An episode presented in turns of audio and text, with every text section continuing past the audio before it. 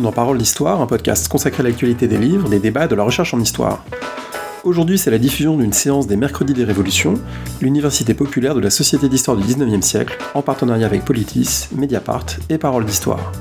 Une discussion passionnante qui a eu lieu le 1er mars dernier à la mairie du 18e à Paris entre Alejandro Gomez et Sarah Fila Bacabadio sur les enjeux raciaux des révolutions et des insurrections, depuis la révolte des esclaves à Saint-Domingue en 1791 jusqu'à, comme toujours dans cette université populaire, des résonances contemporaines avec notamment Black Lives Matter.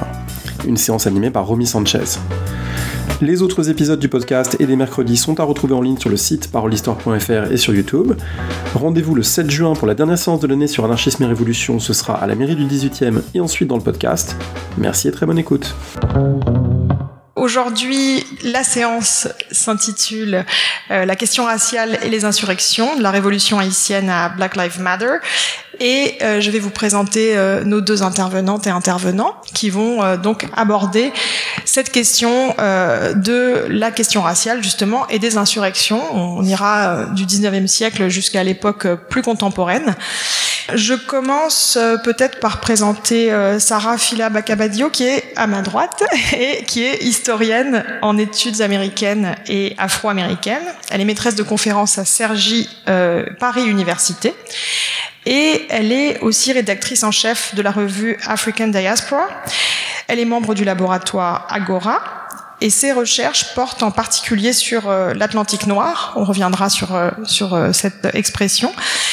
Ses recherches abordent les circulations intellectuelles, culturelles et politiques des Africains américains et afro-descendants d'Europe au cours des 20e et 21e siècles. Sarah Fila-Bakabadio a, étudié en particulier les connexions révolutionnaires des nationalismes africains américains avec l'Afrique, justement, dans les années 60 et 70, 1960 et 1970. La formation euh, et la migration de ce qu'on appelle les studies, qu'on pourrait traduire en français comme champ, domaine d'études, les études à précisément, voilà. En particulier, voilà, les Black Studies, les African Diaspora Studies, on en reparlera aussi. Et puis les représentations visuelles euh, du corps noir et de la beauté Elle a publié en 2016 un ouvrage intitulé Africa on My Mind, une histoire sociale de l'afrocentrisme aux États-Unis. C'est publié aux Indes savantes.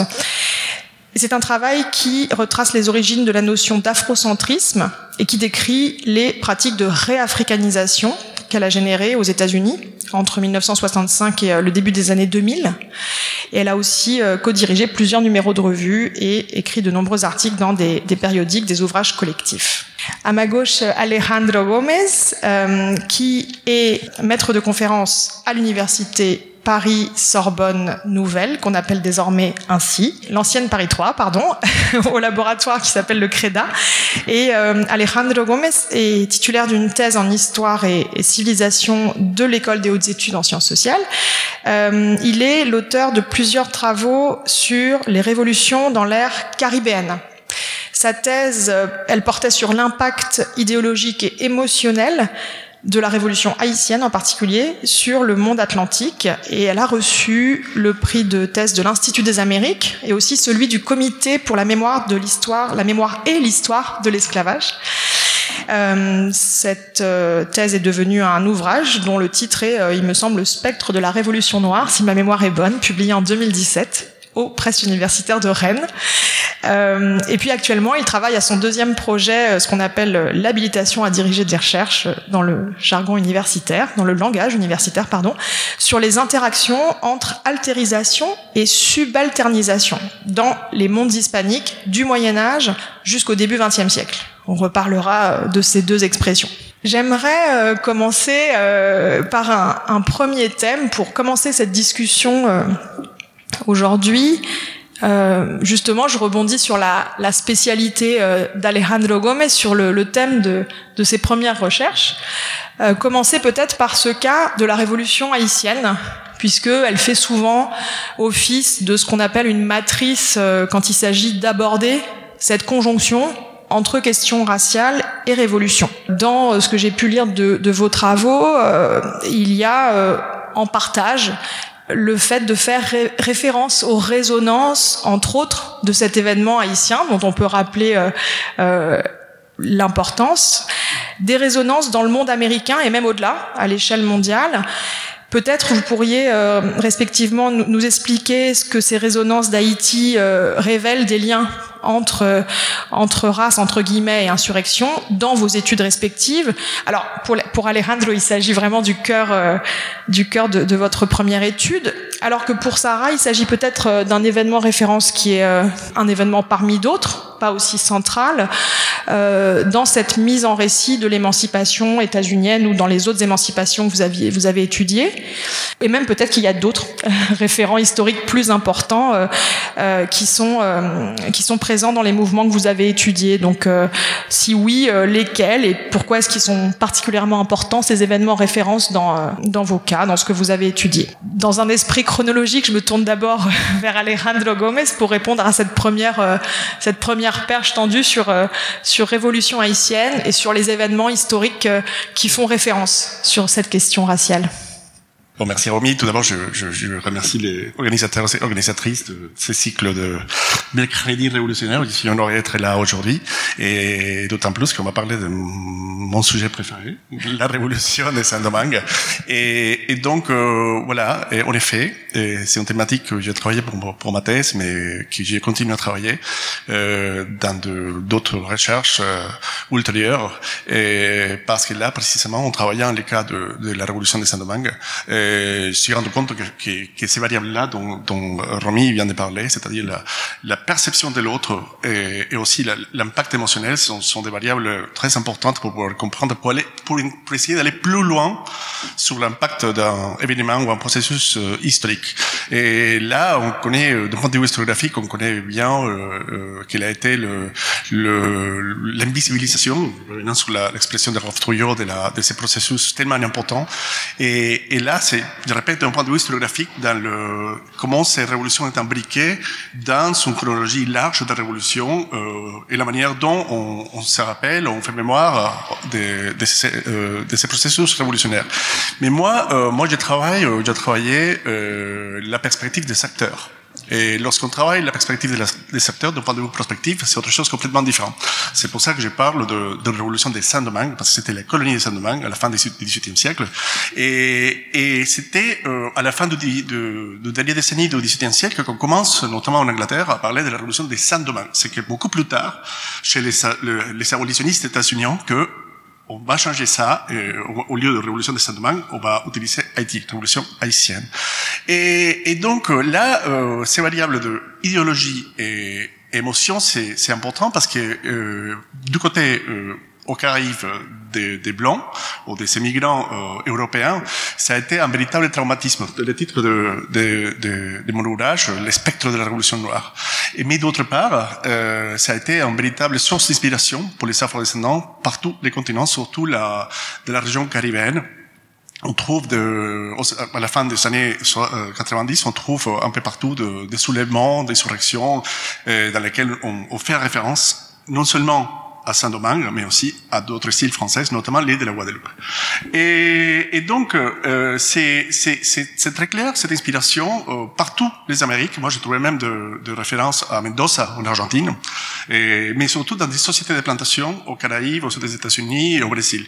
Mais ça commence à disparaître au fil du temps surtout au, euh, en Amérique latine, parce que là, c'est une situation complètement différente, une société complètement différente, et même une perception, une notion de race complètement différente. Et c'est ça qui est peut-être intéressant pour la, pour la, pour la session d'aujourd'hui, parce que il y a une différence très importante entre la, la perception des races qu'on trouve aux Caraïbes, dans la société d'exploitation de la fin, qui commence à se développer à la fin du XVIIe siècle, et une, une perception euh, euh, bio, biologique et essentialiste, euh, binaire, blanc, euh, noir-blanc, pardon, tandis qu'ailleurs, dans le monde hispanique, on a toujours une perception plus, euh, plus Moyen Âge, d'une notion de, associée aux, trois sortes de l'imaginaire, et donc il change peu. Et on ne trouve pas cet essentialisme biologique en Amérique latine que beaucoup plus tard, troisième décennie du, du 19e siècle. Et, et donc, la, pour mesurer l'impact d'événements comme la révolution haïtienne, bon, il faut tenir compte de ce, ce genre de choses.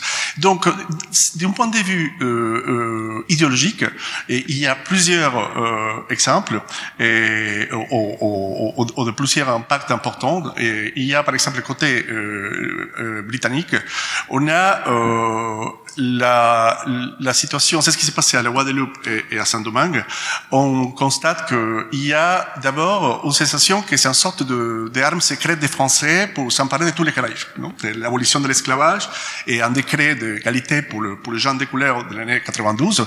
Et, donc c'est surtout, c'est pas Saint-Domingue, c'est surtout la Guadeloupe où que, que, que, les Britanniques commencent vraiment à craindre qu'il y a euh, une, une, une, stratégie de la part des Français pour euh, s'emparer de toute Et il y a un autre aspect qui est très important, et à cause de ça aussi, c'est euh, la sensation que la, révolution, ou la révolution d'aller au sein française, et, et, surtout à Saint-Domingue, toutes les, destructions, toute l'anarchie, est produit des idées jacobines.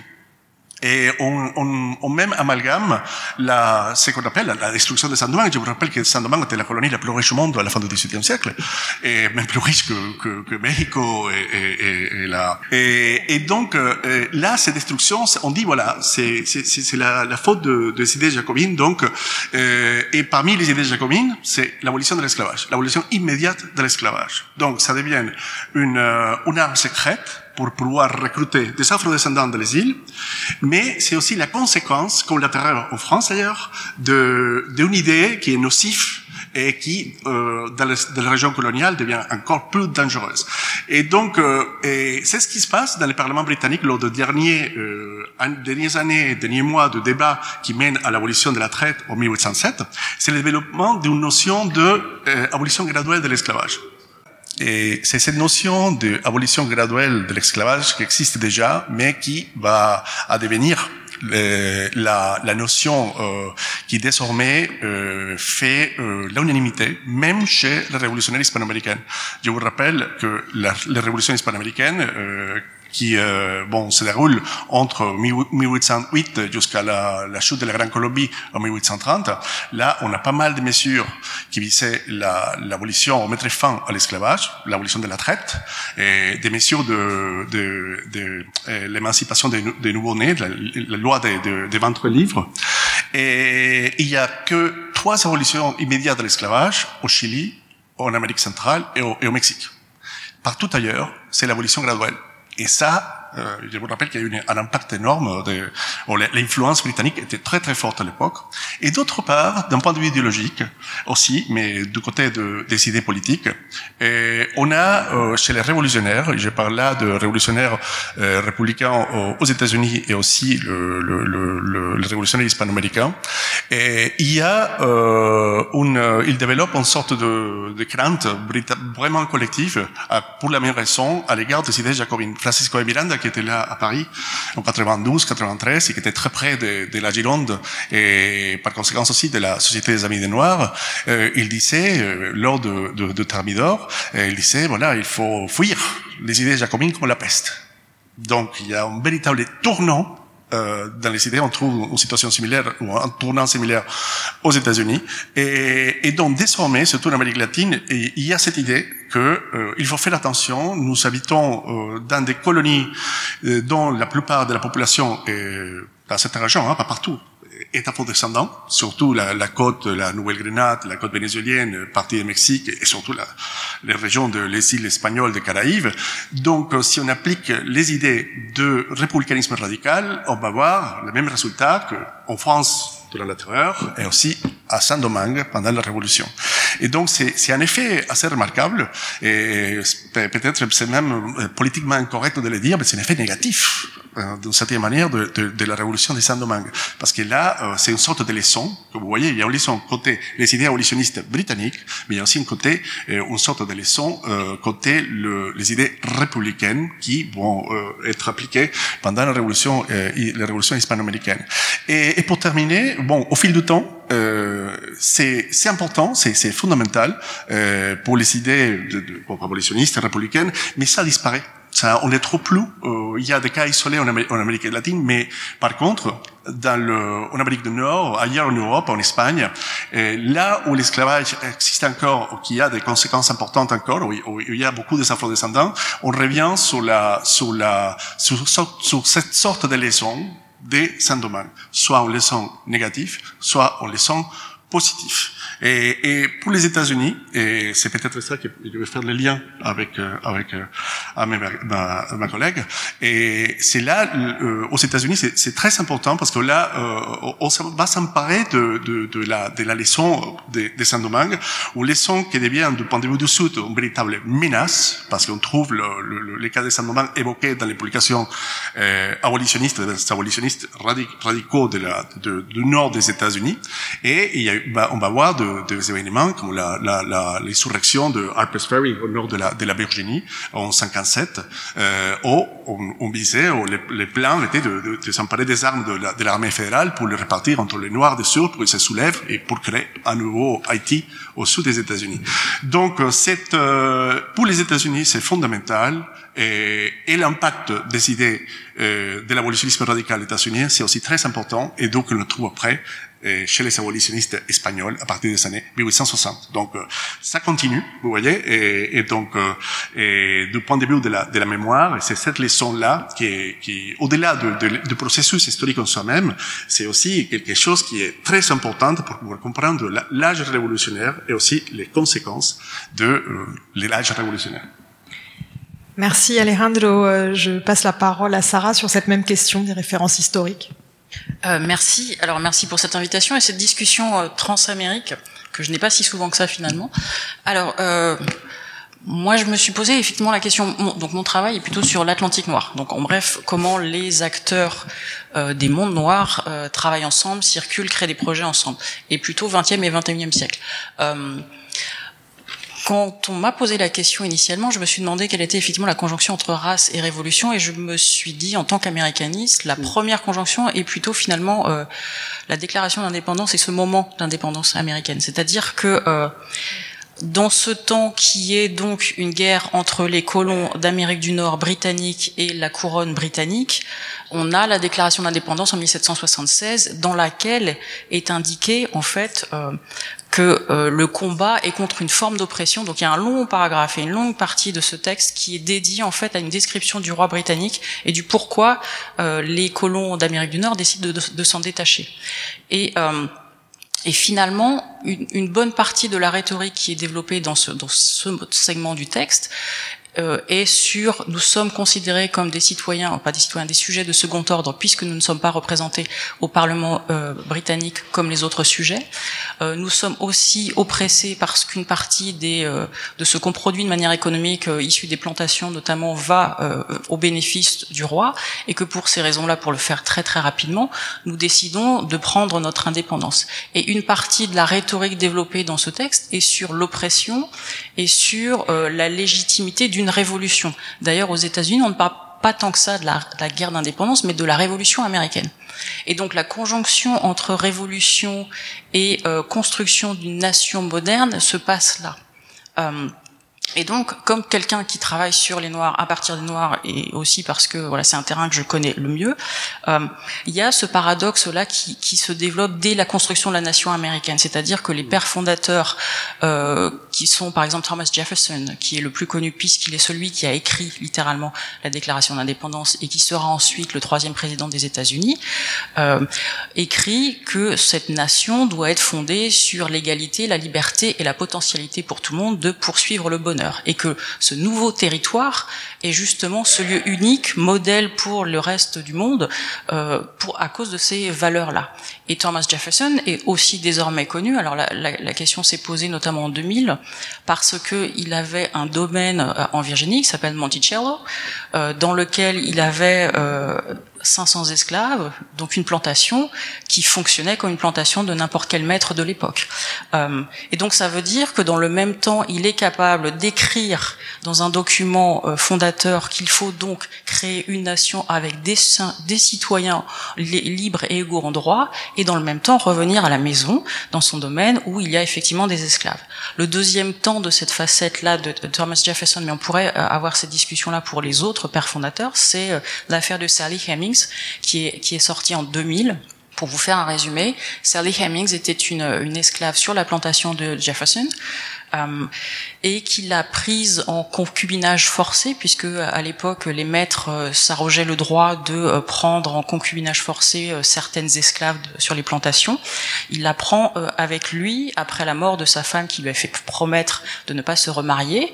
mais Sally Hemings a 14 ans, il en a 44. Euh, et il a donc six enfants avec elle, et elle lui fait pour remettre de ne pas euh, mettre en esclavage ses enfants, donc elle reste esclave et lui ne, ne et les enfants ne le seront pas. L'intéressant de cette chose, c'est que, euh, alors je fais aussi des cours aux étudiants sur le patrimoine et notamment sur cette question-là.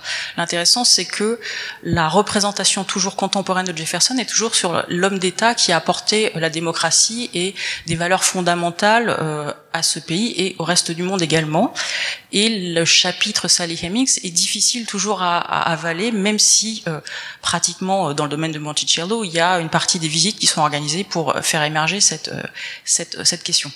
Mais tout ça pour dire que pour moi, dans un cadre proprement états-unien, euh, le moment premier en fait de la conjonction entre race et révolution est là et il est construit par cette euh, par ses pères fondateurs en oblitérant de manière tout à fait volontaire la partie esclave de cette nation, tout en sachant en fait que ce moment-là est la raison de tout le reste et la raison de toutes les difficultés avec la ligne de couleur, la difficulté avec ensuite la ségrégation et aussi la difficulté que nous avons aujourd'hui avec les représentations des Noirs dans la société contemporaine. Euh, et donc Haïti effectivement fait partie euh, d'un de, des révolutions, mais par exemple, alors je connais moins ce terrain-là qu'Alejandro, donc euh, très très humblement. Euh, moi, j'ai travaillé là-dessus à partir des panafricanismes et des circulations, et notamment euh, reprenons les archives entre euh, qui sont écrites par ce que moi j'appelle les nationalistes classiques, qui sont effectivement des abolitionnistes, euh, milieu du 19e siècle jusqu'en visant large début du 20e siècle, qui discutent de la meilleure option face à l'esclavage. Certains décident, comme Frederick Douglass, qu'il faut confronter la nation américaine à ses principes et à sa contradiction première, donc de ne pas donner les mêmes droits aux esclaves. D'autres, comme Alexander Cromwell ou Martin Delaney, disent qu'il faut partir que la seule solution est de s'installer ailleurs pour fonder une nation noire. Mais la question c'est où? Où s'installer et euh, comment construire cette nation? Et une bonne partie d'entre eux regardent vers l'Afrique parce que l'Afrique est la terre des ancêtres. Et ce qui est intéressant pour moi, qui travaille beaucoup sur cette relation entre États-Unis et Afrique, c'est qu'ils découpent un peu le continent africain selon des zones qui seraient pertinentes. C'est-à-dire qu'ils s'intéressent par exemple à une zone au Nigeria. Euh, parce qu'ils se disent qu'elle est fertile, qu'on va pouvoir s'installer, recréer des plantations parce qu'ils ne sont pas totalement débarrassés en fait du système d'où ils viennent, recréer un système politique qui sera aussi assez similaire par rapport au système américain. Ça ne fonctionne pas. Euh, ils regardent aussi dans la vallée du Niger pour voir s'il n'y aurait pas une possibilité. Donc ils lancent des expéditions, c'est-à-dire qu'ils partent sur place. Des Lani part euh, en expédition en Afrique de l'Ouest et aussi en Afrique de l'Est pour voir s'il n'y aurait pas un territoire euh, propice à l'installation. Ils ont aussi en tête la Sierra Leone, qui est déjà une colonie britannique qui a reçu une partie d'anciens esclaves, et ensuite il y aura le, cas du Liberia. Mais ce qui est intéressant, c'est que dans ce qu'ils disent aussi, est en balance en fait ce territoire qui les attire comme lieu premier parce que ce serait une forme de boucler la boucle et fermer ce que l'esclavage a détruit.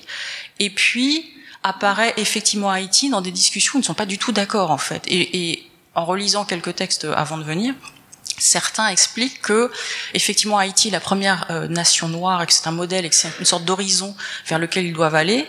Et dans le même temps ils ne sont pas totalement prêts à partager en fait une forme de pouvoir avec des gens qui sont déjà dans une histoire très différente, qui ont déjà construit leur État euh, et dans lequel il y a déjà un certain nombre de discussions. Donc eux veulent recréer, ils sont américains, dans le mauvais sens du terme, états-uniens, ils veulent recréer un territoire dont ils seront les décideurs. Et c'est aussi ce qu'ils vont faire quand ils seront au Libéria et qui cause des distinctions jusqu'à maintenant entre les peuples dits autochtones, dans un langage très colonial, euh, et, les, et, les, et ces afro-descendants qui viennent s'installer à nouveau. C'est-à-dire que euh, prennent le pouvoir et, et, euh, et, donc, ce qui m'intéresse aussi, et ce que je trouve intéressant, c'est justement cette euh, la difficulté du dialogue à ce moment-là pour ces gens-là de se dire bon, on va construire ensemble avec ces Caribéens qui n'ont pas exactement la même histoire, qui ont qui ont des parallèles et des points communs, et ils n'en sont pas encore totalement là. Donc pour moi, en fait, l'événement fondateur d'un point de vue totalement états-unien, et donc c'est 1776 et la construction du paradoxe que les États-Unis vont traîner jusqu'à la période contemporaine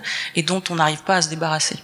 Merci beaucoup euh, à tous deux pour cette euh, cette première euh, ces, ces, premières réponses qui servent d'entrée en matière plus que ça même puisque il était question effectivement de ces deux moments 1776 et 1791 en écoutant Sarah je pense aussi à à, à toutes les ambivalences et tous les paradoxes qui, euh, qui se jouent dans la Saint-Domingue euh, des années 1790, puisque euh, quand on l'explique aux étudiants, il y a aussi aux étudiants, il y a aussi la question de la concomitance relative avec la Déclaration des droits de l'homme et, du citoyen.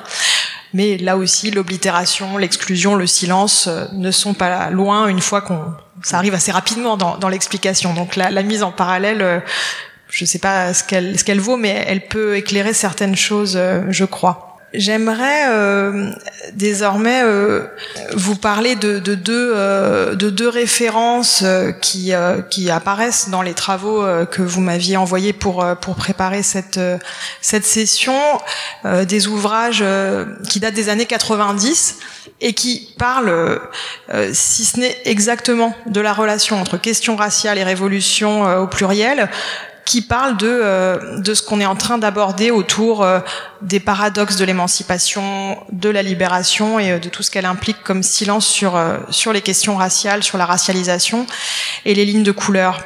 J'ai pensé d'abord parce que on a eu l'occasion d'en discuter il y a des années au livre qui s'appelle The Common Wind, le vent commun d'un historien récemment disparu qui s'appelle Julius Scott et euh, qui démontre, je le dis très rapidement, euh, l'existence d'un climat révolutionnaire euh, au sens le plus large du terme, hein, puisqu'il parle de vent commun, euh, d'un climat révolutionnaire et d'un langage politique de l'émancipation qui serait commun à tout le bassin caribéen, justement à la fin euh, du XVIIIe siècle, la période qu'on vient de mentionner.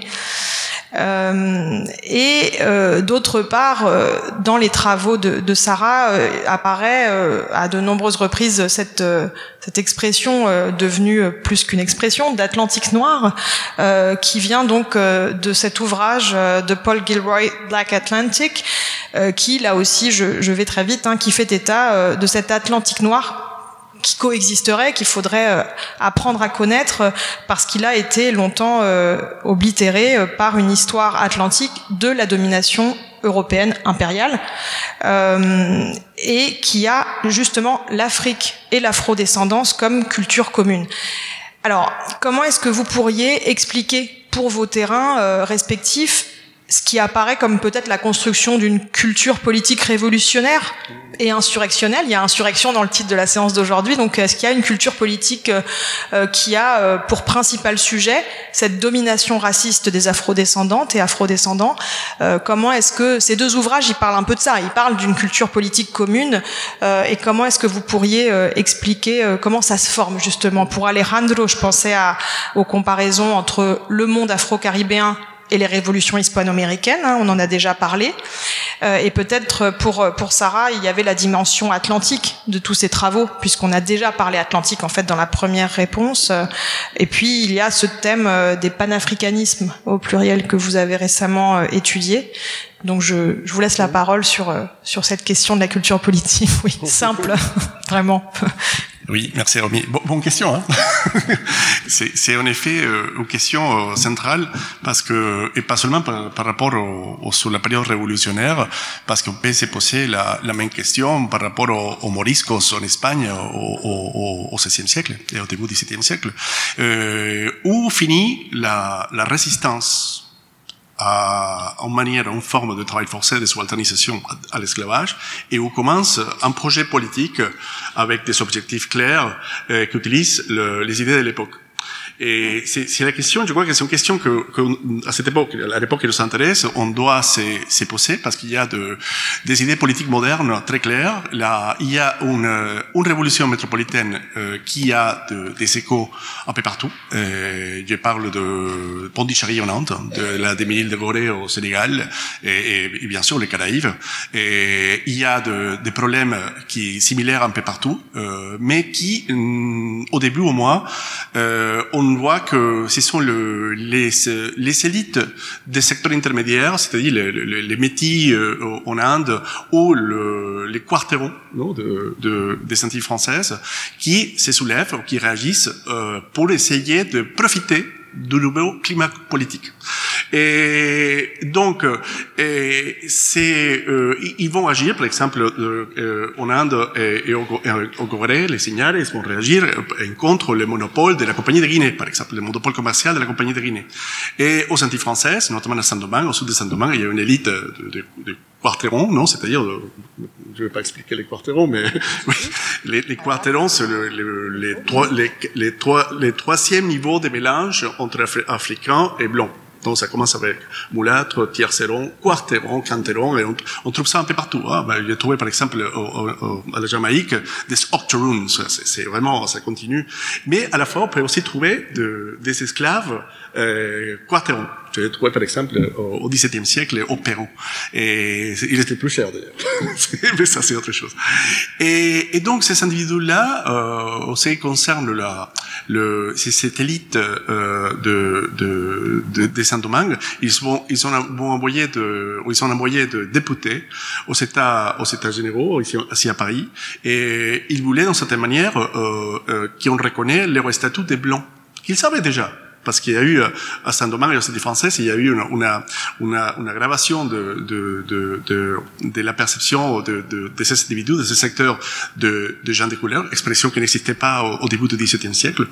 Et, et donc, euh, il réagit parce qu'il veut être considéré comme des sujets français à part entière. Et sincèrement, il y a un moment, il y a un moment que c'est vraiment frappant parce que l'un d'entre eux, qui va après euh, mener, euh, va être le meneur de, de une grande révolte de mulâtres à Saint-Domingue, Vincent Roger, il va être invité écouté au club de planteurs, au club Massiac, ici à Paris, en 89. Donc, euh, nous sommes tous des blancs et ce sont des noirs. Il faut se méfier des idées politiques dangereuses de la révolution parce que là peut produire de, des révoltes d'esclaves. Donc, euh, il y a et, et cette, euh, ce sont les idées, la représentation, euh, l'ouverture euh, de la représentation euh, au secteur euh, afrodescendant et là aussi de bon les droits de l'homme, aussi le, le garde national. ce sont des espaces dans lesquels le, le, ces afrodescendants des conditions libres pensent qu'ils peuvent euh, entrer pour devenir de véritables citoyens. Et c'est là en 1790, au nord de la Martinique, à Saint-Pierre, durant la fête de Dieu, qui tout a commencé. C'était il y a une révolte, un, affrontement entre des mulâtres et des blancs, et c'est le, le, le, début d'une guerre civile qui va se répandre ensuite aux autres îles, à, à la Guadeloupe, à Saint-Domingue. Et, et donc, euh, c'est dans ces chaos, dans ces conflits, où on trouve, on, on, on éclate cette, cette révolte extraordinaire euh, à la plaine du Nord, au nord de Saint-Domingue, en septembre, août, euh, août-septembre 1791. Une révolte, les citoyens n'arrivent pas à se mettre d'accord. Certains disent qu'il y avait 100 000 esclaves, d'autres 80 000 esclaves. En tout cas, en tout cas, c'était énorme. Et une insurrection d'esclaves, c'est énorme, la plus grande de l'époque moderne. Est-ce que c'était une révolution Est-ce que c'était euh, euh, un accord entrelacé avec les idées révolutionnaires Il y a eu effectivement de l'opportunisme.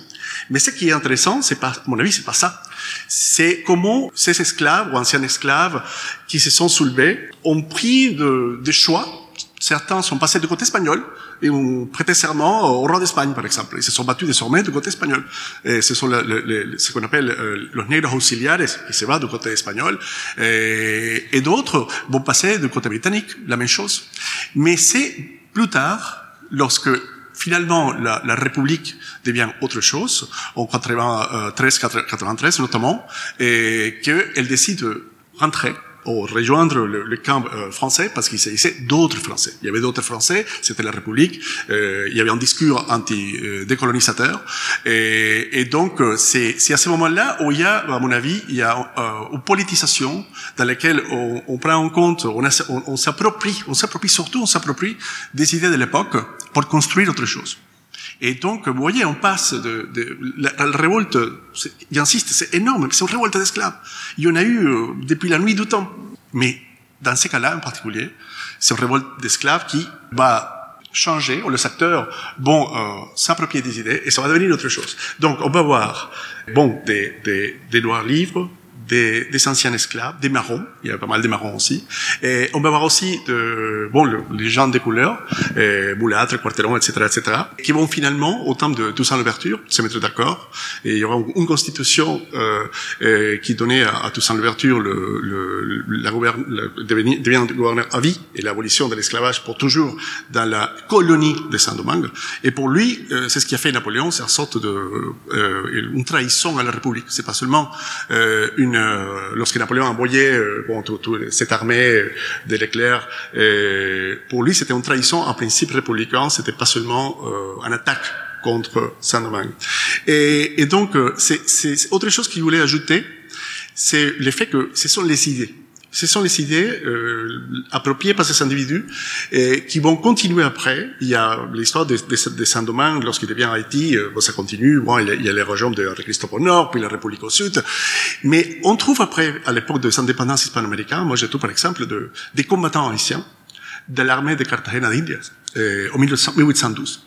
On trouve aussi de, les derniers bastions patriote, c'est-à-dire républicain de la troisième république vénézuélienne en 1814 à l'est du Venezuela, euh, juste devant la, bon côté de la terre ferme, devant l'île de la Trinité, c'était une petite euh, ville euh, assiégée par des forces monarchistes espagnoles et les combattants étaient de, des mulâtres de Saint-Lucie et d'autres îles françaises.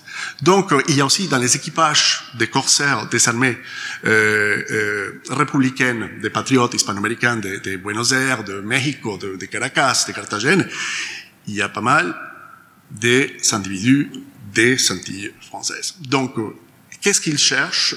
Quel est leur objectif?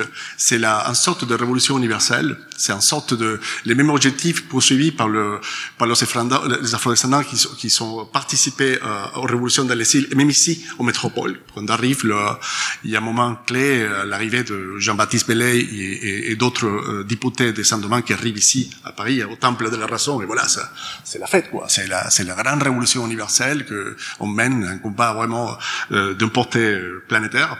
Et, et je crois c'est moi là, c'est pas une spéculation, mais en tout cas, c'est c'est c'est vraiment frappant de, de, de continuer à trouver ces individus dans les armées euh, républicaines de la terre ferme et d'autres d'autres républiques euh, nouvelles hispano-américaines.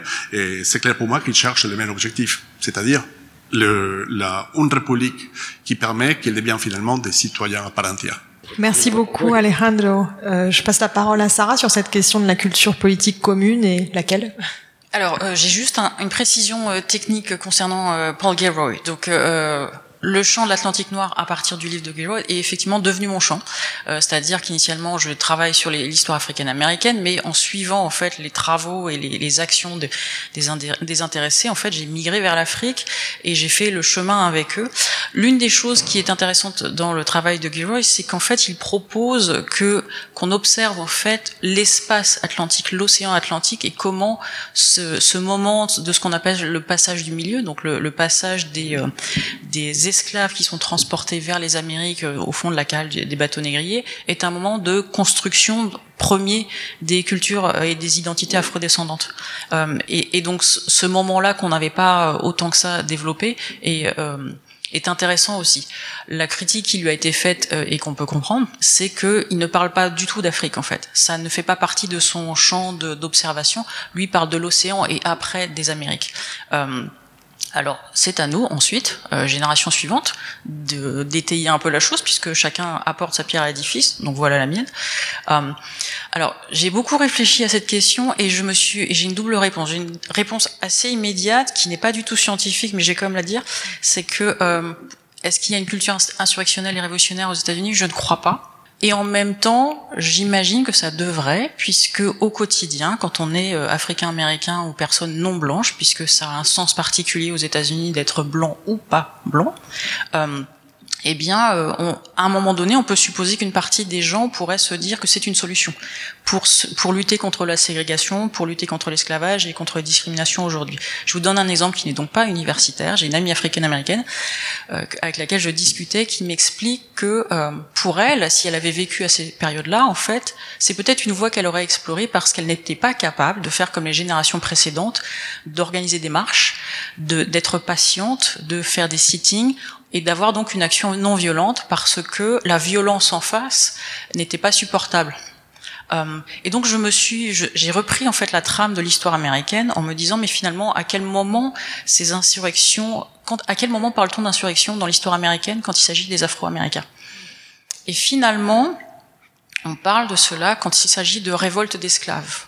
Quand on regarde en fait euh, les, euh, les sources, notamment de la presse locale, on parle en fait effectivement d'esclaves qui euh, s'attaquent à un maître ou décident de prendre les armes et prennent les chemins et décident de, de, de, fuir. Et donc on est on est vraiment dans une identification très particulière en fait de à quoi correspond et à un temps particulier l'histoire africaine américaine. Euh, mais si on prend la chose sur la longue durée, le combat africain-américain pour l'égalité est en fait finalement une politique de petits pas et quelque chose qui finalement n'est pas visible. Autant l'insurrection, la révolte est quelque chose de marquant, de soutien, de, de violent, autant la réalité de leur combat est plus souvent dans euh, un tribunal parce que quelqu'un a essayé d'avoir les mêmes droits. Par exemple, je vous donne un exemple pratique. En 1954, euh, on a l'arrêté Brown versus the Board of Education of Topeka. Donc, Monsieur Brown, qui est en Californie, espère scolariser ses deux filles dans l'école à proximité de chez lui et ne peut pas parce qu'elles sont noires et que l'école ne, ne prend pas d'enfants noirs. Et donc il va devant une cour de justice et d'une décision de justice à l'autre, on arrive à la Cour suprême et donc cette décision qui définit la déségrégation scolaire. Et donc c'est l'une des premières brèches dans le, le, mouvement pour les droits civiques modernes. Je vous expliquerai après sur la longueur. Euh, ça, c'est ce qui se passe réellement en fait au quotidien pour la plupart des Africains américains et, et en quoi consiste une bonne partie de ce combat pour l'égalité, notamment mené par des associations comme la NAACP, qui est euh, National Association for the Advancement of Colored People traduction l'Association nationale pour l'avancement des gens de couleur, euh, créée en 1909, qui soutient en fait euh, les individus euh, lambda pour aller donc face à un juge qui généralement a une opinion déjà arrêtée sur le sujet et pour les aider donc à défendre leur cas. L'intérêt aussi, c'est que on comprend et, et c'est ce que je discutais avec mon ami, c'est que ils utilisent la loi d'un pays qui les exclut pour pouvoir avoir des droits. C'est-à-dire que l'une des euh, formes de résilience en fait de ce combat, c'est de croire qu'à un moment donné, les gens vont entendre raison et accepter de comprendre que leur application de la loi n'est pas euh, ce qu'elle devrait être.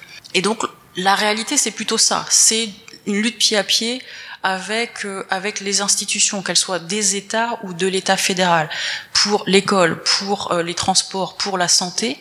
Et effectivement, ça, c'est un travail de terrain très ordinaire, invisible, que la plupart des Américains ne voyaient pas et ne comprenaient pas, et qui finalement euh, a peut-être en un sens desservi, je pense, l'efficacité de, de, ce mouvement et a peut-être contribué à transformer le moment des années 50-60 en le mouvement pour les droits civiques, alors qu'en fait, il existe de depuis euh, plus d'un siècle et qu'en fait euh, les gens luttent depuis très longtemps. Mais invisiblement pas noté par les médias, sachant qu'on est dans une société ségrégée euh, pendant une bonne partie euh, du début du XXe siècle et que tout ce qui a trait aux Africains américains n'est pas montré. Elle les choses sont montrées uniquement lorsqu'il y a dans la presse locale. Alors, si vous êtes intéressé, il y a beaucoup beaucoup d'images euh, sur Internet de euh, de lynchage et donc de gens dans un dans un village ou dans une ville lambda qui viennent assister au lynchage avec leurs enfants.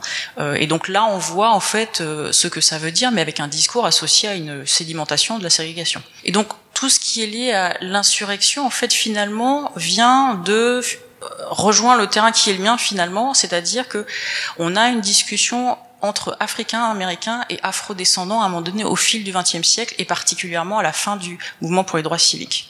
Pour contextualiser, euh, une partie des étudiants participant au mouvement pour les droits civiques, qui ont été les précurseurs de ce mouvement et de la non-violence bien avant Martin Luther King en l'occurrence, d'où quelques frictions en termes de leadership, euh, à un moment donné que malgré des gains notoires, c'est-à-dire le fait d'avoir récupéré les droits civiques en 64 et le droit de vote en 65, autre parenthèse, il les avait déjà après la guerre de sécession. Quand la guerre de sécession a été perdue par les États esclavagistes du Sud, les premières mesures ont été de rendre en fait les esclaves libres et de les transformer en citoyens. Les États du Sud ont verrouillé la chose assez rapidement en instaurant des les lois qu'on appelle Jim Crow pour justement les empêcher en fait d'exercer ces droits. Donc ça peut être des, des choses très apparemment petites, mais devoir payer une cotisation pour pouvoir s'inscrire sur les listes électorales. Alors alors qu'une partie des gens ne pouvaient pas le faire. Et donc, les étudiants dans les années 60 commencent à se dire que certes, il y a des gains politiques, mais que tendre l'autre joue et se faire attaquer par des policiers, par des chiens policiers, par euh, des lances à ça, ça n'est plus possible.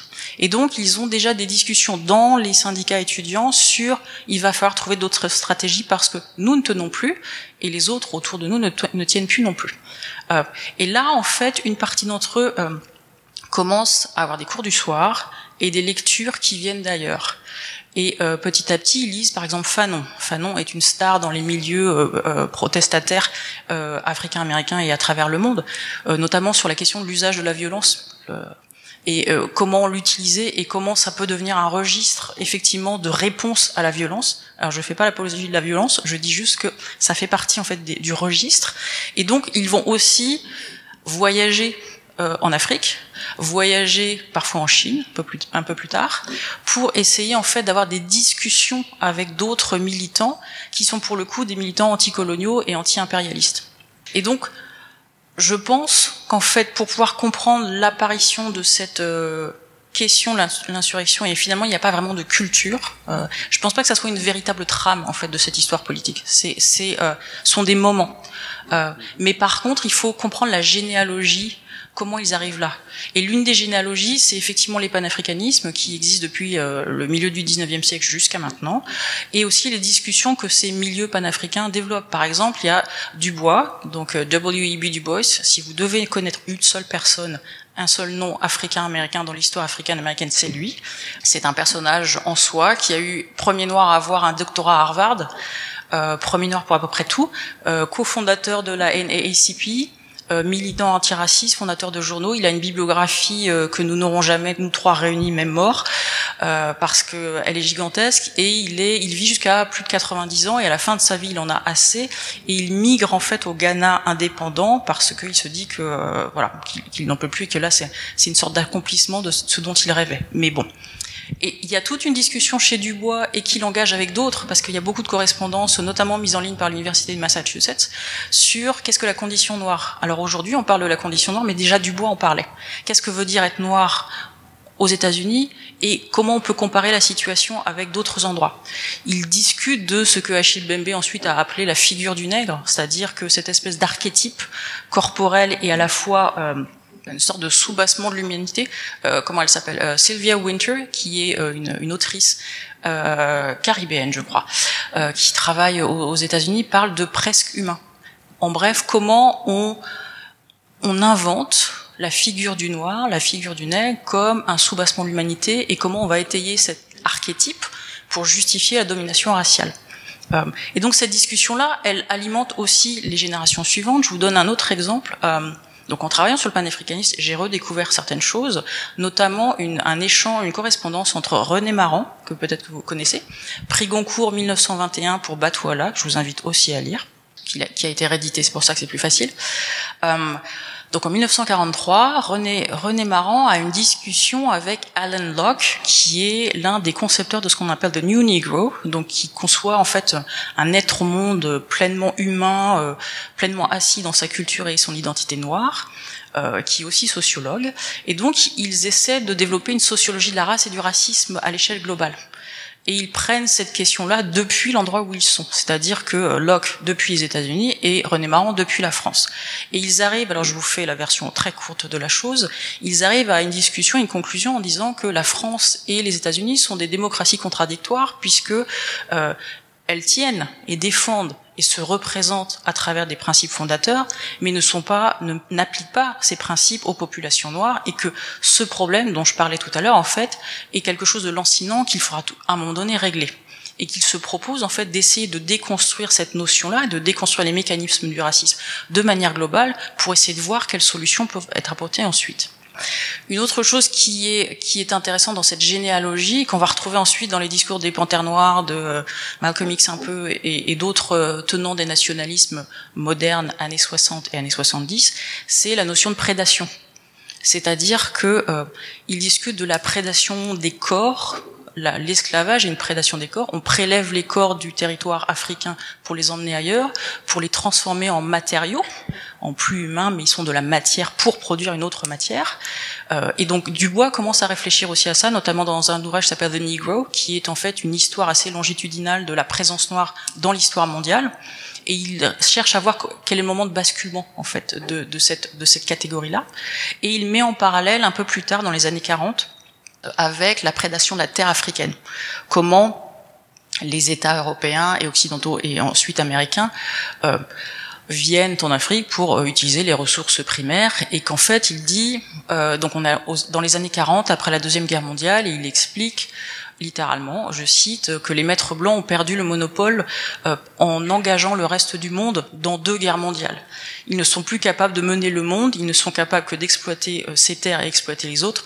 Donc le futur va être en Afrique. Et donc on va essayer d'organiser ce futur qui sera inclusif, qui sera avec tout le monde, mais finalement on va peut-être changer la polarité euh, et commencer depuis l'Afrique et puis depuis l'Europe parce qu'on a déjà essayé et ça n'a pas marché. Et donc ces tout le monde n'est pas d'accord avec lui. Mais ces discussions-là, alimente en fait les, euh, les nationalistes. Euh, pour vous donner un contexte pratique, euh, quand vous entriez dans un mouvement nationaliste, vous aviez un moment d'éducation. Donc vous aviez des cours du soir dans le quartier dans lequel vous étiez pour apprendre en fait et lire des sources. Donc vous aviez Fanon, vous aviez euh, Dubois aussi, et donc pour apprendre aussi à avoir un point de vue critique et à discuter de, euh, de ce que vous vouliez faire et discuter aussi de quel type de stratégie vous deviez avoir pour vous libérer. Vous lisiez aussi Kwame Nkrumah, enfin voilà, des, personnages hein, de cet ordre-là. L'intéressant, c'est que ces microcosmes-là, en fait, qui sont généralement assez invisibles pour Monsieur, Madame, tout le monde aux États-Unis et certainement ici, sont une trame parallèle en fait de cette histoire africaine-américaine et de cette question d'insurrection. C'est-à-dire que sans si on ne comprend pas ces débats-là, si on ne comprend pas les argumentations qui sont développées dans ces espaces-là, on ne comprend pas en fait comment on a les Panthères Noires en 65, comment on a Malcolm X arrivant euh, au début des années 60, devenant porte-parole de la nation d'islam. Parce que tous en fait font référence à la fois à une histoire euh, première qui la traite transatlantique et le traitement des Africains américains aux États-Unis, mais aussi à au présent qu'est-ce qu'on va faire et comment allons-nous construire une révolution globale. Et donc je pense qu'il faut, il faut penser cette idée de, de, de, culture globale ou commune insurrectionnelle par ce biais-là, parce qu'autrement on manque en fait une bonne partie. Euh, je vais peut-être rapidement finir avec euh, avec euh, une référence de Malcolm X en, en, 1965.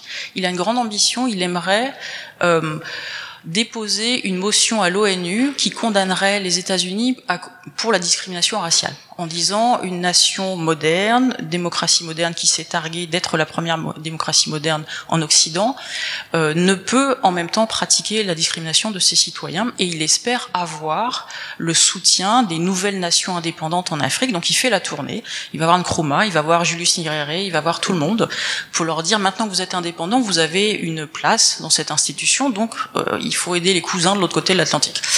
Et les cousins, alors comme je, je l'écris, je le dis, les cousins se comportent en cousins éloignés, qui lui expliquent que euh, c'est gentil d'être venu, qu'ils reconnaissent effectivement bien qu'il y a un combat et qu'il est important, mais que eux sont américains et que euh, eux ne sont pas dans le même contexte.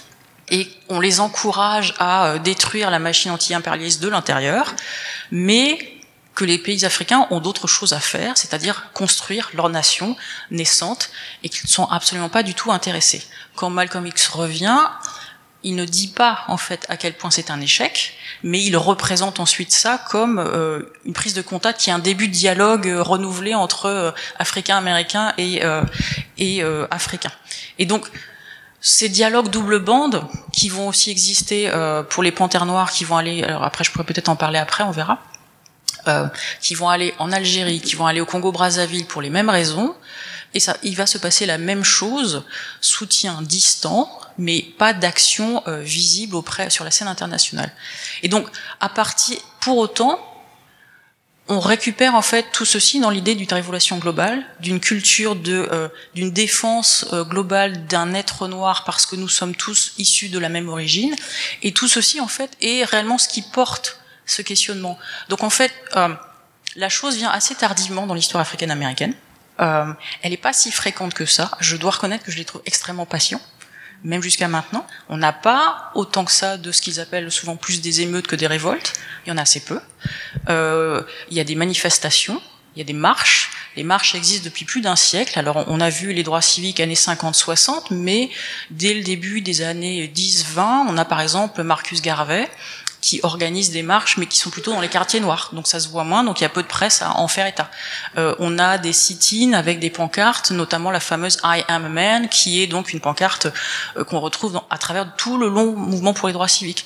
Et finalement, il y a une certaine, oui, patience euh, de ces personnes qui finalement subissent toujours d'une génération à l'autre, parce qu'il faut quand même le penser comme ça, parce que la réalité est, est ça. D'une génération à l'autre, quand on est noir aux États-Unis, quelqu'un a de toute façon subi la discrimination jusqu'à maintenant jusqu'à se faire arrêter par la police dans une voiture. Donc, donc ça veut dire quelque chose de euh, de votre place, de l'internalisation aussi de ce qui est possible ou ce qui n'est pas possible. Euh, quel type de révolte vous pouvez vous autoriser dans cet espace-là? Et finalement, oui, ils sont d'une patience assez assez grande, et je suis pas sûr qu'on l'aurait également. Donc je suis pas sûr qu'il y ait une une culture insurrectionnelle réellement ancrée euh, dans ce contexte-là, mais mais des moments où, grâce à la convergence des luttes avec d'autres lieux, la chose devient plus prégnante parce qu'ils se sentent soutenus, parce qu'autrement ils sont tout seuls. Merci beaucoup. Merci à, à tous les deux. Oui, on comprend euh, à vous écouter euh, que c'est euh, important de voir ça dans le temps très long, puisque euh, Alejandro parlait aussi du, disons, de, du temps écoulé entre euh, un âge des révolutions euh, où il est question d'insurrection révolutionnaire et puis les, abolitions effectives dans les nations euh, latino-américaines. Et c'est un temps qui euh, qui se compte parfois en, demi-siècle. Et là encore faire la chronologie des choses plutôt que de décréter l'appellation insurrection ou encore ces cultures communes je pense que c'est c'est un bon exercice d'historicisation pour employer un, un mot long euh, je voulais justement euh, rebondir sur sur les termes euh, qu'on emploie depuis le début de, de la session, puisque j'ai remarqué moi en tant que présentatrice qu'il était question d'insurrection dans le titre, dans la façon dont, dont, la séance était présentée, et non pas de révolution. Donc déjà, c'est un choix qui nous met sur, qui vous met, pardon, sur la piste des mondes de l'esclavage et du post-esclavage, euh, alors que euh, la question raciale n'est pas euh, équivalente à la question des esclavages et des post-esclavages. Donc, je me suis demandé ce que vous aviez respectivement à dire dans vos époques et vos contextes particuliers euh, sur cette question euh, révolte, insurrection, résistance, révolution. C'est un champ euh, sémantique qui est complexe et, il vient d'être question, par exemple, des émeutes ou des marches ou de toutes les formes que peuvent prendre ces, ces mouvements. Et puis dans les échanges, euh, Sarah a aussi évoqué euh, les solidarités, puisque euh, il y a aussi cette cette version là de l'émancipation ou de l'opposition à la domination raciale. Il est aussi question de solidarité. Pour, pour, être plus concrète, est-ce que Alejandro et, et, Sarah, vous pourriez nous, nous parler justement de, de cette typologie finalement euh, des soulèvements contre l'oppression raciale? Euh, il y a plein de façons de le faire et euh, elles ne se valent pas toutes quand on est historienne et historien et qu'on le regarde de loin. Je sais qu'Alejandro travaille justement sur ce qu'il appelle les altérisation pardon, altérisation racisée. Il est question de de l'autre, de subalternisation aussi. C'est le, le, sujet euh, euh, qui l'occupe en ce moment. Est-ce que vous pourriez nous dire ce que cette expression signifie justement dans cette typologie des façons de parler d'oppression raciale? Et puis, euh, quant à quant à Sarah, je sais que vous avez euh, repéré euh, ou étudié différents moments justement de ces mouvements révolutionnaires africains, américains ou africains tout court. Est-ce que on peut justement parler un petit peu plus précisément de, cette, euh, euh, typologie, taxinomie, appelez-la comme vous voulez, mais euh, il y a plein de termes à, explorer. oui, merci, merci Romy. Euh, bon, ce qui est intéressant de regarder les choses dans la longue durée, c'est de, voir comment précisément de, des mots comme race, des marqueurs d'altérité, changent au fil du temps d'un point de vue sémantique. Et la notion de race, bon, ça existe depuis, bon, c'est, on l'utilise pour en tant que marqueur depuis bon, du Moyen Âge. Et à la fin du Moyen Âge, dans les mondes hispaniques, il y a un tournant très important, précisément pour pour la pour raciser et ensuite pour discriminer les descendants des, des juifs convertis et de euh, musulmans convertis au christianisme. Et, et cette, euh, euh, dont à la notion de race euh, une connotation euh, euh culturelle, c'est-à-dire c'est plus ethnique. Avant, c'était une connotation en lien notamment avec le, les lignages ou l'origine. Tous les Africains, c'était des, des Guinéens, par exemple. Et, et ces notions-là, ça, ça, ça va ça continue, ça ça va pas disparaître jusqu'à la période des indépendances dans le monde hispanique. Et c'est ça que je trouve par rapport aux, aux, révolutions de l'ère caribéenne, aux anti-françaises et dans le monde colonial français en, aux français en général, euh, très intéressant parce que on voit qu'il y a de, de, de perceptions d'altérité qui vont euh, affecter la façon dont le, les individus agissent en faveur ou en contre des secteurs groupes euh, qui sont racisés ou minorisés euh, rendu mineur, cette notion aristotelienne euh, qui est utilisée depuis le Moyen Âge pour euh, pour traiter différemment le, le, les femmes et aussi le, les individus qui sont différents à, nous. dans les cas de la péninsule ibérique, c'est clair, le, ces, ces, ces, secteurs des, des, des, nouveaux chrétiens, c'est ce qu'on appelle à l'époque les nouveaux chrétiens. Et, et là, il y a un voyageur prussien que vous connaissez sûrement, Alexander von Humboldt, qui qui tombe dans cette contradiction. Hein, et, parce qu'il y a cette vision de, de l'Atlantique Nord euh, qui devient de plus en plus euh, biologique. Et lui, elle dit, mais voilà, c'est dans l'essai de l'essai politique sur la, sur la Nouvelle-Espagne, sur la Nouvelle-Espagne, pour ici à Paris en 1801. Et lui, il dit, c'est ce qui est, euh, on essayait de comprendre, c'est ce qu'il parle de monde hispanique, parce qu'il a, il connaît les cas espagnols, il dit, bon, c'est ce qui est déterminant pour, pour, pour la discrimination en Espagne, c'est être descendant d'un de, de, musulman ou d'un juif, tandis que l'Amérique espagnole, c'est descendre d'un esclave noir. Donc, mais c'est le même système, c'est le même, euh, le même système mental dont il essaye d'expliquer de, de, ça. Et, mais il faut pas, il faut pas établir de, de différences aussi marquantes entre entre cultures pour comprendre l'altérité. Même aux, États-Unis, c'est très clair entre les Nord et les Sud. Et on revenant au cas de la de la, de la révolution haïtienne. Euh, bon, voilà, pour, pour Jefferson, était très clair hein, dans, la, dans ses notes sur le State de Virginia. Bon, il dit voilà, les blancs et les noirs ne peuvent pas vivre ensemble. Ils vont finir pour s'entretuer. Soit les blancs, tous les tous les noirs, soit les noirs, tous les blancs. Donc, il faut les, les envoyer ailleurs les afro-descendants euh, colonisés euh, au-delà des Rocky Mountains en Afrique ou, ou même à, plus tard Haïti. Et mais il y a euh, au nord, ou ailleurs aux États-Unis, d'autres individus. Euh, il y a un cas qui, qui lorsque je l'ai étudié, c'est m'a frappé, c'est le cas de, de John Adams lorsqu'il devient président de, des États-Unis à la fin de, des, dernière décennie du XVIIIe siècle. Et lui, il est capable parfaitement de, de négocier avec tout son ouverture. Euh, il s'arrive à un accord commercial, etc. Et bon, voilà, mais c'est quelqu'un qui vient de Massachusetts, vous voyez Donc c'est c'est une perception complètement différente. C'est c'est quelqu'un qui vient de, de, de pratiquement d'une autre planète par rapport aux États aux États du Sud. Et aussitôt que, que Thomas Jefferson devient président des États-Unis, voilà, il, il, il détruit cet accord et c'est comme bon le retour le, retour à la normale.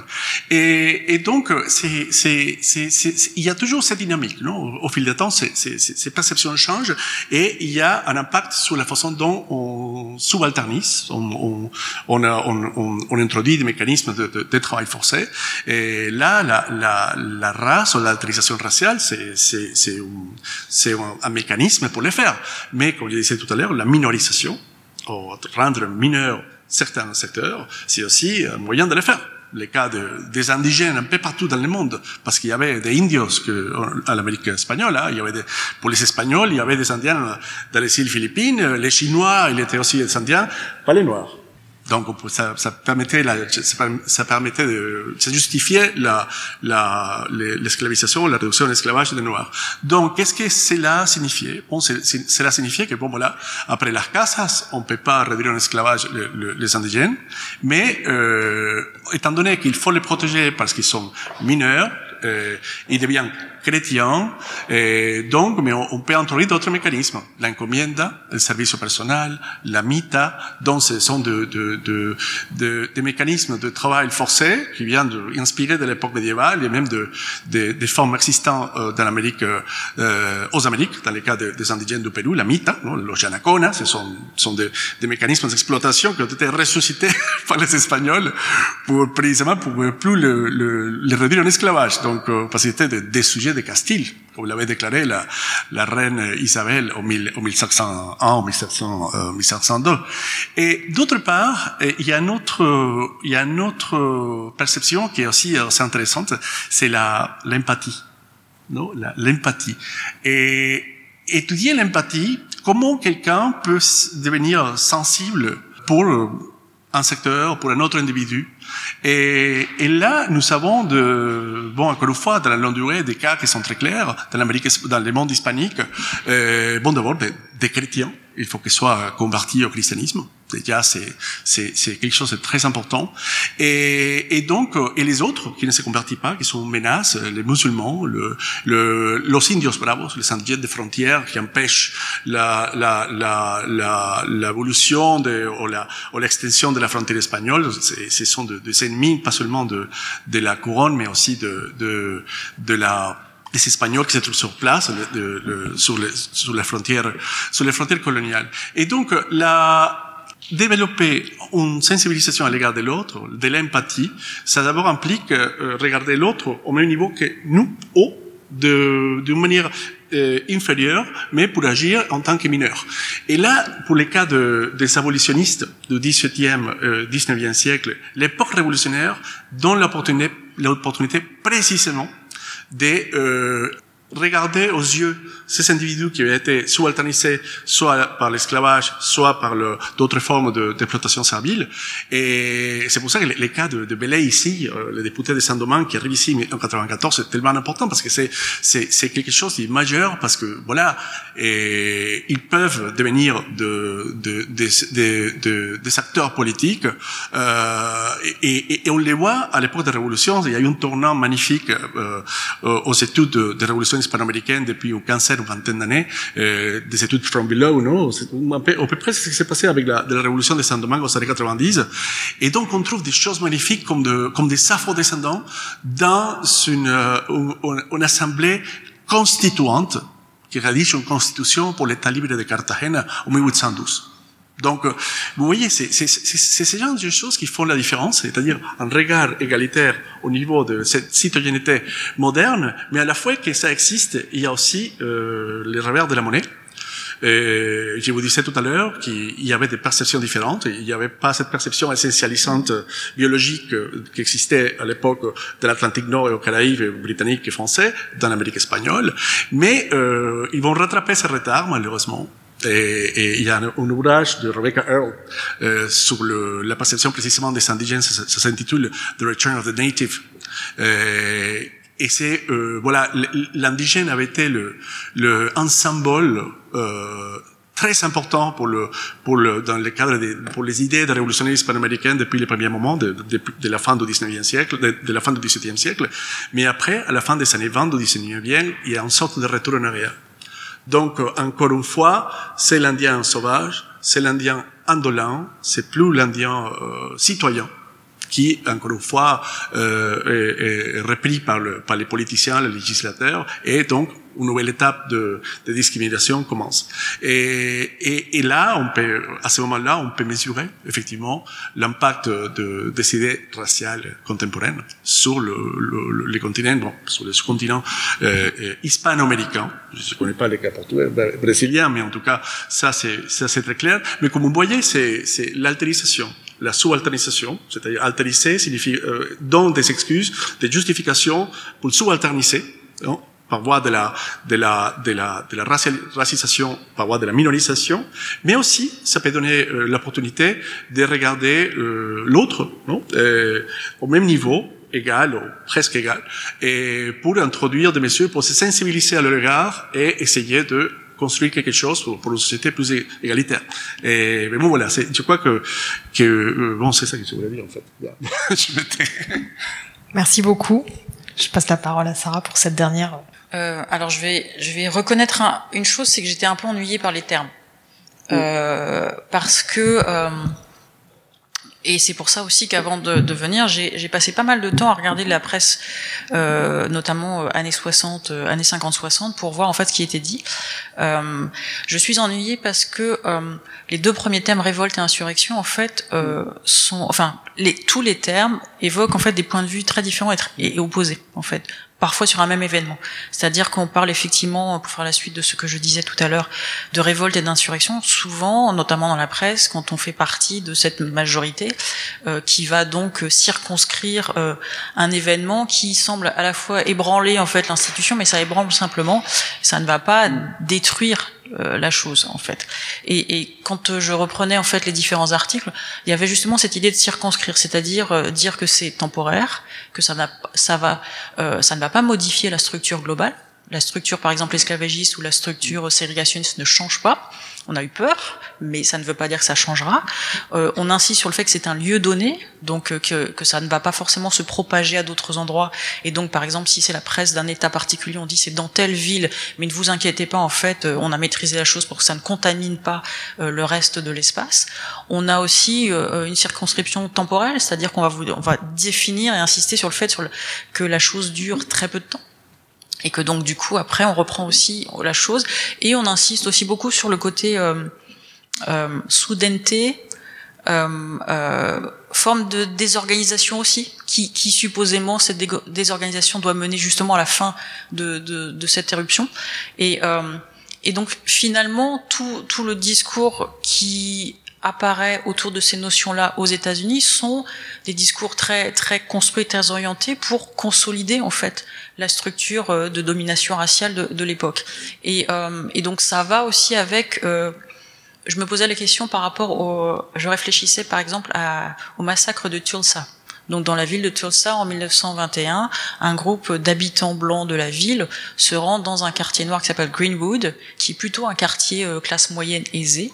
Euh, donc les gens s'en sont bien sortis malgré euh, la ségrégation et en fait détruisent le quartier intégralement. C'est-à-dire que on a plus de 1400 maisons, boutiques qui sont détruites, on a des gens qui sont tués. Alors on estime globalement à à peu près 300 personnes. Et quand on voit les images d'archives, en fait c'est comme un lieu de guerre, c'est-à-dire qu'il n'y a plus rien il n'y a plus de maison, il n'y a plus rien. Euh, c'est un peu ce qu'on voit en ce moment pour l'Ukraine. C'est vraiment ça.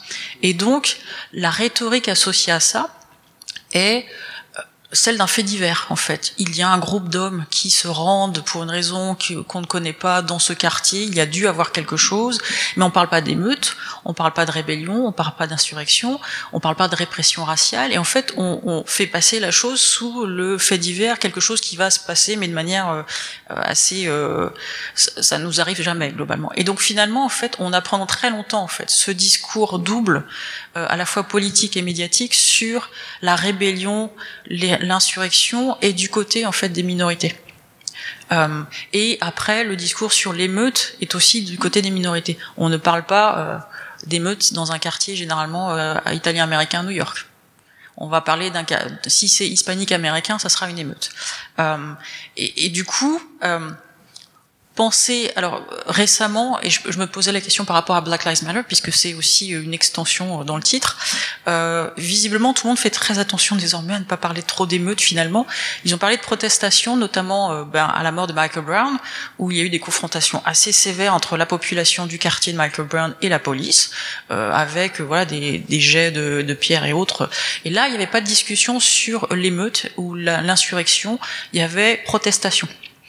Et donc ça veut dire, même sur Fox News, que les gens réfléchissaient euh, par rapport au discours qui était porté, qui était sur l'égalité face à la, loi, l'égalité face au traitement de la police, et, et donc du coup euh, comprenaient le discours politique d'abord avant le sensationnel des images. Euh, et ça, du coup, je pense que c'est malgré tout une évolution.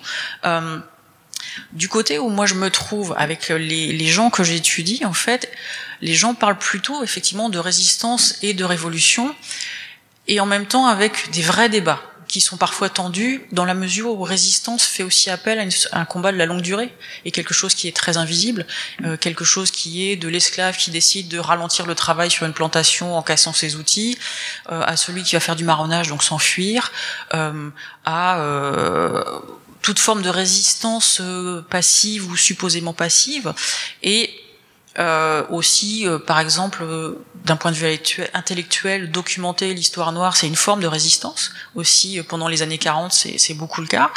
promouvoir les arts noirs par la Renaissance de Harlem dans les années 20, c'est aussi une forme de résistance. et finalement, c'est en conjoint avec avec l'idée de révolution en fait c'est c'est encore une fois quelque chose qui va sur sur deux jambes et donc je suis toujours un peu embêtée par par ces termes-là parce que ça nous replace en fait aussi dans une confrontation qu'on essaie d'éviter et de déconstruire tous en fait. Et, et euh, parce que du coup ça porte un jugement en fait que, que nous essayons de, de déconstruire. Après si c'est par la voix des acteurs ce qui est toujours un, questionnement pour moi ne pas parler à la place d'eux euh, eh bien euh, pourquoi pas ils parlent pour eux-mêmes. Euh, mais là, en fait, on est, euh, par exemple, Black Lives Matter n'est pas considéré comme une révolution, alors que potentiellement, ça pourrait être le cas dans la mesure où c'est un mouvement qui, qui, euh, qui, touche tout le pays et qui désormais a des antennes ailleurs, dans des pays où les populations noires et euh, non blanches et, et pas que non blanches d'ailleurs sont confrontées à la violence policière. donc ça pourrait être le cas, mais le libellé, on n'en est pas arrivé encore là en fait. Donc je, jamais que je suis embêtée et je vais l'être un petit moment. Merci beaucoup, merci pour, pour vos réponses.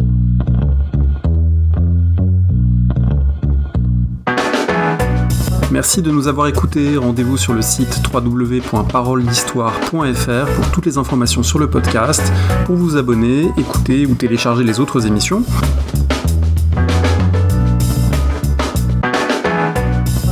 La discussion se poursuit aussi en ligne, notamment sur Twitter. Vous pouvez poser des questions at paroledist et à bientôt pour un prochain épisode.